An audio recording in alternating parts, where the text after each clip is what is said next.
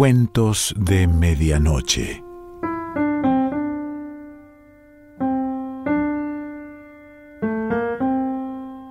El cuento de hoy se titula El engendro maldito y pertenece a Ambrose Bierce.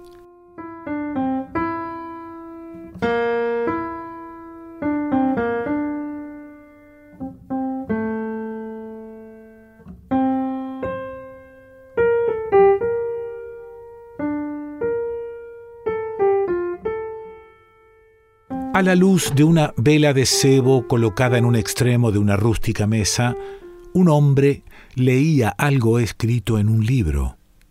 Era un viejo libro de cuentas muy usado y al parecer su escritura no era demasiado legible porque a veces el hombre acercaba el libro a la vela para ver mejor.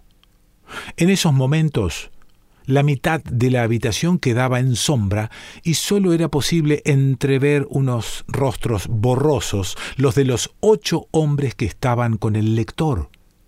Siete de ellos se hallaban sentados, inmóviles y en silencio, junto a las paredes de troncos rugosos y a corta distancia de la mesa.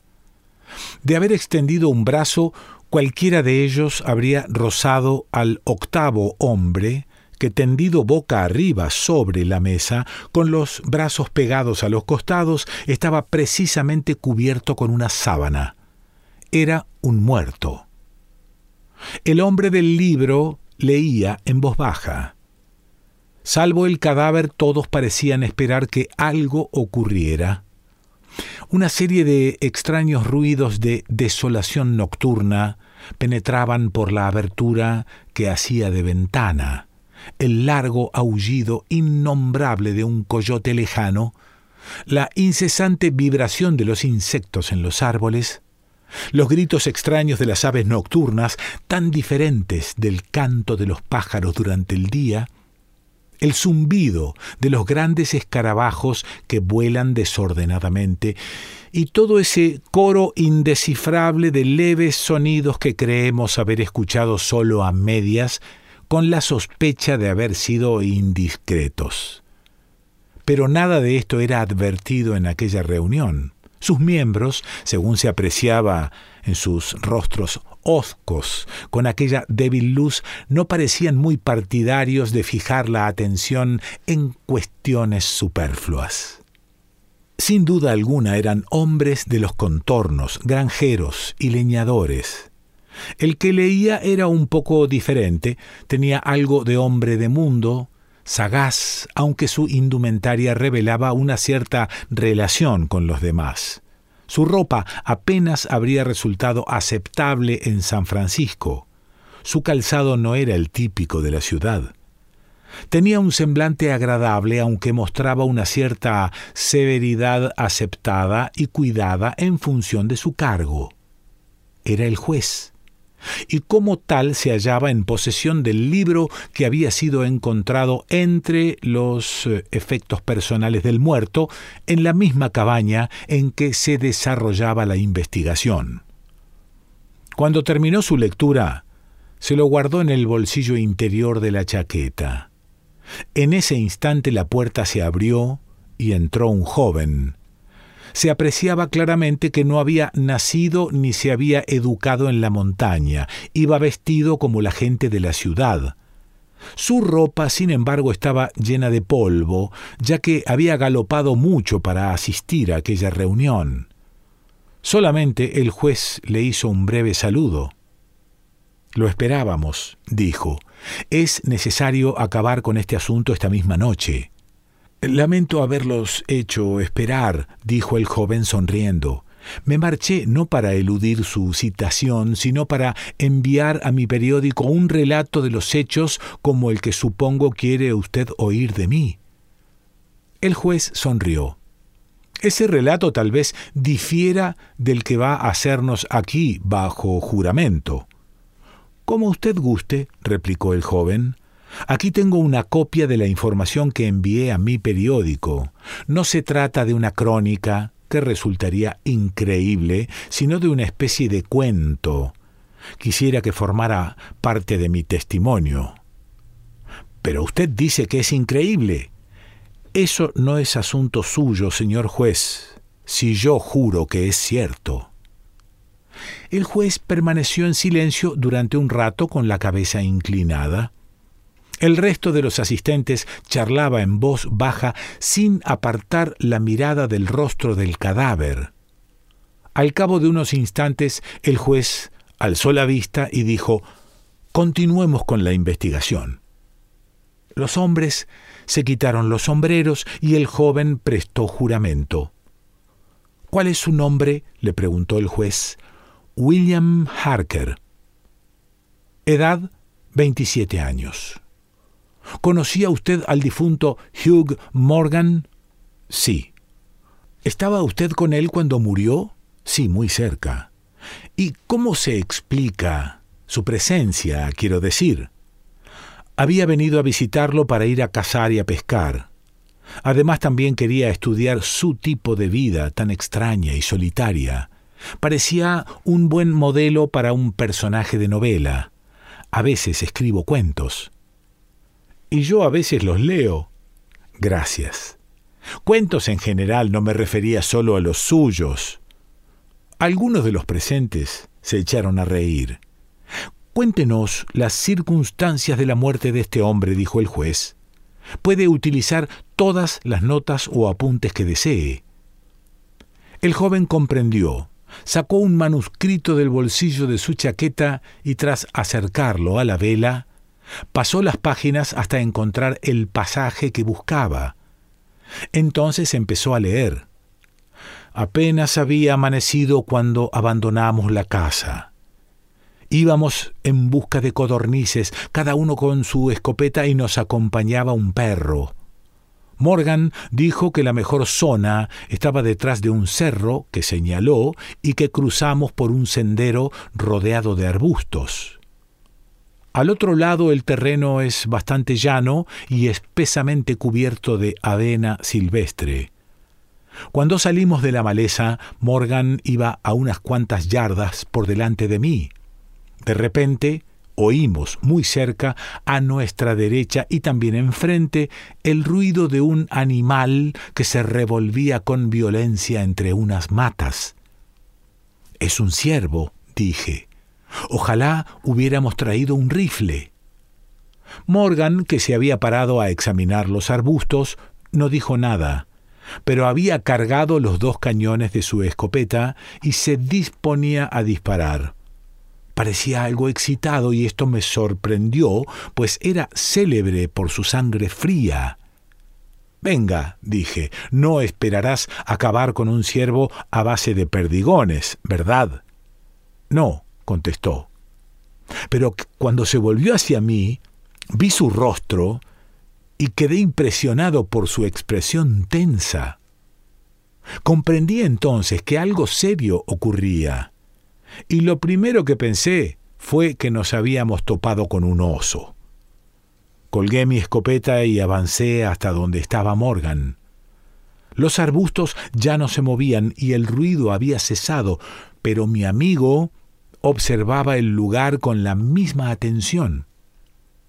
¿Pero qué pasa? ¿Qué diablos es? le pregunté. Ese maldito engendro, contestó sin volverse. Su voz sonaba ronca y extraña, estaba temblando. Iba a decir algo, cuando vi que la avena que había en torno al lugar se movía de un modo inexplicable. No sé cómo describirlo. Era como si, empujada por una ráfaga de viento, se aplastaba y no volvía a enderezarse. Y aquel movimiento se acercaba lentamente hacia nosotros. Aunque recuerdo no haber pasado miedo, nada antes me había afectado de un modo tan extraño como aquel fenómeno insólito. Aquel movimiento de la maleza, al parecer sin causa, y su aproximación lenta e inexorable resultaban inquietantes. Mi compañero estaba realmente asustado. Apenas pude dar crédito a mis ojos cuando le vi arrimarse la escopeta al hombro y vaciar los dos cañones contra el cereal en movimiento. Antes de que el humo de la descarga hubiera desaparecido, oí un grito feroz, un alarido como el de una bestia salvaje, y vi que Morgan tiraba su escopeta y a todo correr desaparecía de aquel lugar. En ese mismo instante fui arrojado al suelo por el impacto de algo que el humo ocultaba, una sustancia blanda y pesada que me embistió con gran fuerza.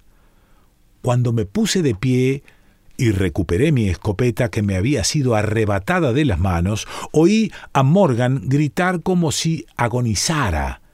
A sus gritos se unían aullidos feroces, como cuando dos perros luchan entre sí. Completamente aterrorizado, me incorporé con gran dificultad y dirigí la vista hacia el lugar por el que mi amigo había desaparecido. Que Dios me libre de otro espectáculo como aquel. Morgan estaba a unas treinta yardas. Tenía una rodilla en tierra, la cabeza, con su largo cabello revuelto, descoyuntada espantosamente hacia atrás, y era presa de unas convulsiones que zarandeaban todo su cuerpo. Su brazo derecho estaba levantado, y por lo que pude ver, había perdido la mano. Al menos yo no la veía. El otro brazo había desaparecido.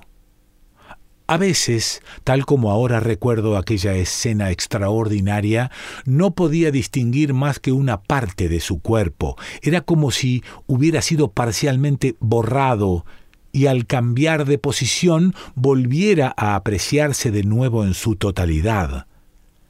Debió de ocurrir todo en unos pocos segundos, durante los cuales Morgan adoptó todas las posturas posibles del obstinado luchador que es derrotado por un peso y una fuerza superiores.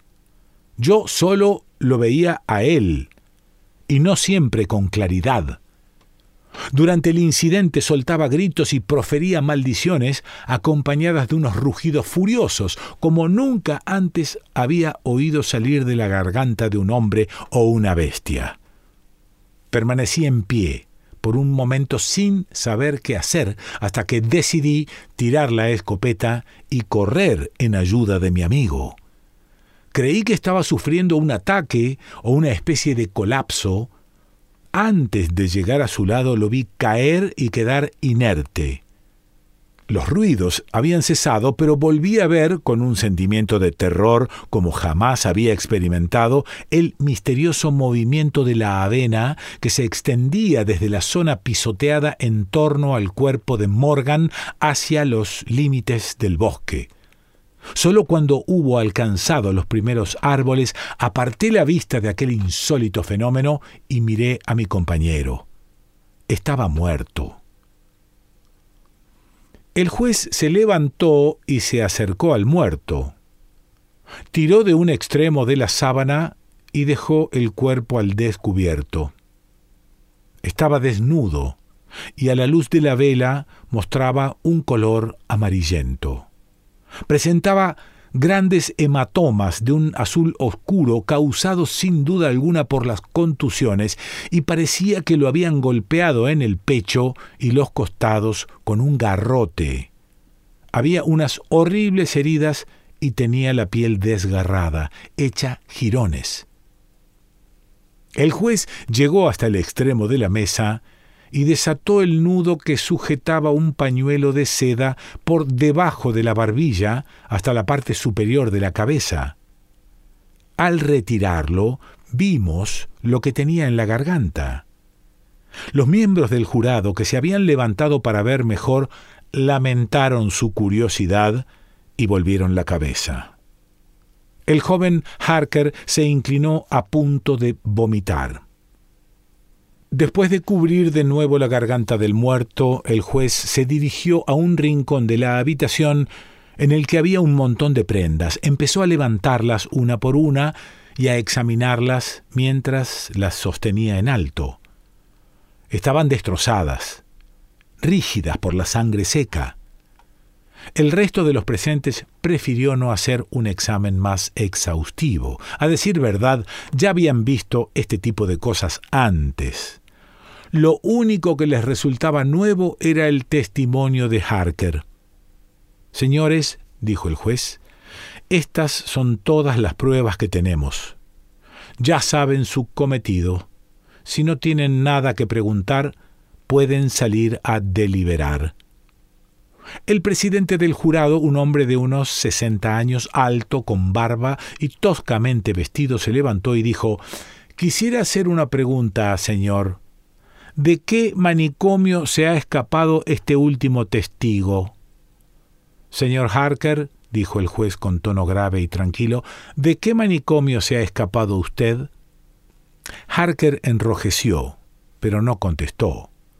Y los siete individuos se levantaron y abandonaron solemnemente la cabaña uno tras otro. Si ha terminado ya de insultarme, señor, dijo Harker, tan pronto como se quedó a solas con el juez, supongo que puedo marcharme, ¿no es así? En efecto, Harker avanzó hacia la puerta y se detuvo con la mano en el picaporte. Su sentido profesional era más fuerte que su amor propio. Se volvió y dijo Ese libro que tiene ahí es el diario de Morgan, ¿verdad? Debe ser muy interesante porque mientras prestaba mi testimonio no dejaba de leerlo. ¿Puedo verlo? Al público le gustaría. Este libro tiene poco que añadir a nuestro asunto, contestó el juez mientras se lo guardaba. Todas las anotaciones son anteriores a la muerte de su autor. Al salir Harker, el jurado volvió a entrar y permaneció en pie en torno a la mesa en la que el cadáver, cubierto de nuevo, se perfilaba claramente bajo la sábana. El presidente se sentó cerca de la vela, sacó del bolsillo lápiz y papel y redactó laboriosamente el siguiente veredicto, que fue firmado con más o menos esfuerzo por el resto. Nosotros, el jurado, consideramos que el difunto encontró la muerte al ser atacado por un puma, aunque alguno cree que sufrió un colapso. En el diario del difunto Hugh Morgan hay ciertos apuntes interesantes que pueden tener valor científico. En la investigación que se desarrolló junto a su cuerpo, el libro no fue citado como prueba porque el juez consideró que podría haber confundido a los miembros del jurado. La fecha del primero de los apuntes mencionados no puede apreciarse con claridad por estar rota la parte superior de la hoja correspondiente. El resto expone lo siguiente. Corría describiendo un semicírculo con la cabeza vuelta hacia el centro y de pronto se detenía y ladraba furiosamente. Al final echó a correr hacia el bosque a gran velocidad. En un principio pensé que se había vuelto loco, pero al volver a casa no encontré otro cambio en su conducta que no fuera el lógico del miedo al castigo. ¿Puede un perro ver con la nariz? ¿Es que los olores impresionan algún centro cerebral con imágenes de las cosas que los producen? 2. Sep. Anoche mientras miraba las estrellas en lo alto del cerco que hay al este de la casa, vi cómo desaparecían sucesivamente de izquierda a derecha. Se apagaban una a una por un instante y en ocasiones unas pocas a la vez. Pero todas las que estaban a un grado o dos por encima del cerco se eclipsaban totalmente. Fue como si algo se interpusiera entre ellas y yo. Pero no conseguí verlo, pues las estrellas no emitían suficiente luz para delimitar su contorno. Esto no me gusta nada. Faltan tres hojas con los apuntes correspondientes a varias semanas. 27 SEP. Ha estado por aquí de nuevo. Todos los días encuentro pruebas de su presencia. Me he pasado la noche otra vez vigilando en el mismo puesto con la escopeta cargada. Por la mañana, sus huellas, aún frescas, estaban allí como siempre. Podría jurar que no me quedé dormido ni un momento, En realidad apenas duermo. Es terrible, insoportable. Si todas estas asombrosas experiencias son reales, me voy a volver loco. Y si son pura imaginación, es que ya lo estoy. 3 oct. No me iré. No me echará de aquí. Esta es mi casa y mi tierra. Dios aborrece a los cobardes. 5 oct. No puedo soportarlo más. He invitado a Harker a pasar unas semanas conmigo. Él tiene la cabeza en su sitio. Por su actitud podré juzgar si me cree loco. 7 oct. Ya encontré la solución al misterio. Anoche la descubrí de repente como por revelación. ¡Qué simple! ¡Qué horriblemente simple! Hay sonidos que no podemos oír. A ambos extremos de la escala hay notas que no hacen vibrar ese instrumento imperfecto que es el oído humano. Son muy agudas o muy graves. He visto cómo una bandada de mirlos ocupan la copa de varios árboles y cantan todos a la vez. De repente y al mismo tiempo, todos se lanzan al aire y emprenden el vuelo. ¿Cómo pueden hacerlo si no se ven unos a otros?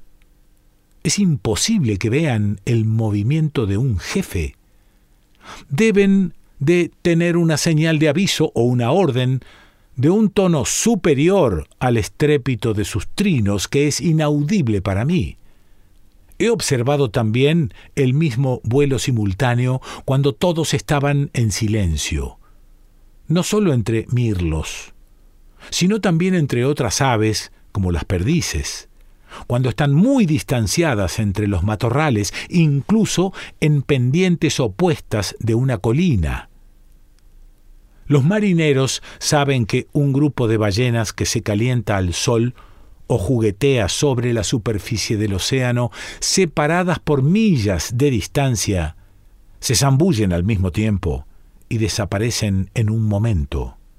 La señal es emitida en un tono demasiado grave para el oído del marinero que está en el palo mayor o el de sus compañeros en cubierta, que sienten la vibración en el barco como las piedras de una catedral se conmueven con el bajo del órgano. Y lo que pasa con los sonidos ocurre también con los colores. A cada extremo del espectro luminoso el químico detecta la presencia de los llamados rayos actínicos. Representan colores, colores integrales en la composición de la luz, que somos incapaces de reconocer.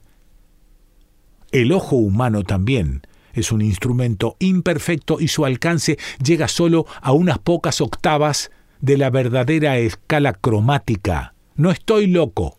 Lo que ocurre es que hay colores que no podemos ver. Y, Dios me ampare, el engendro maldito es de uno de esos colores.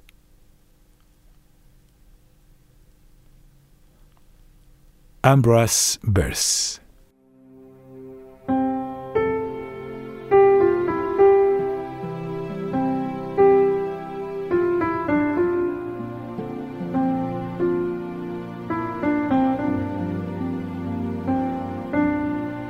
Cuentos de Medianoche.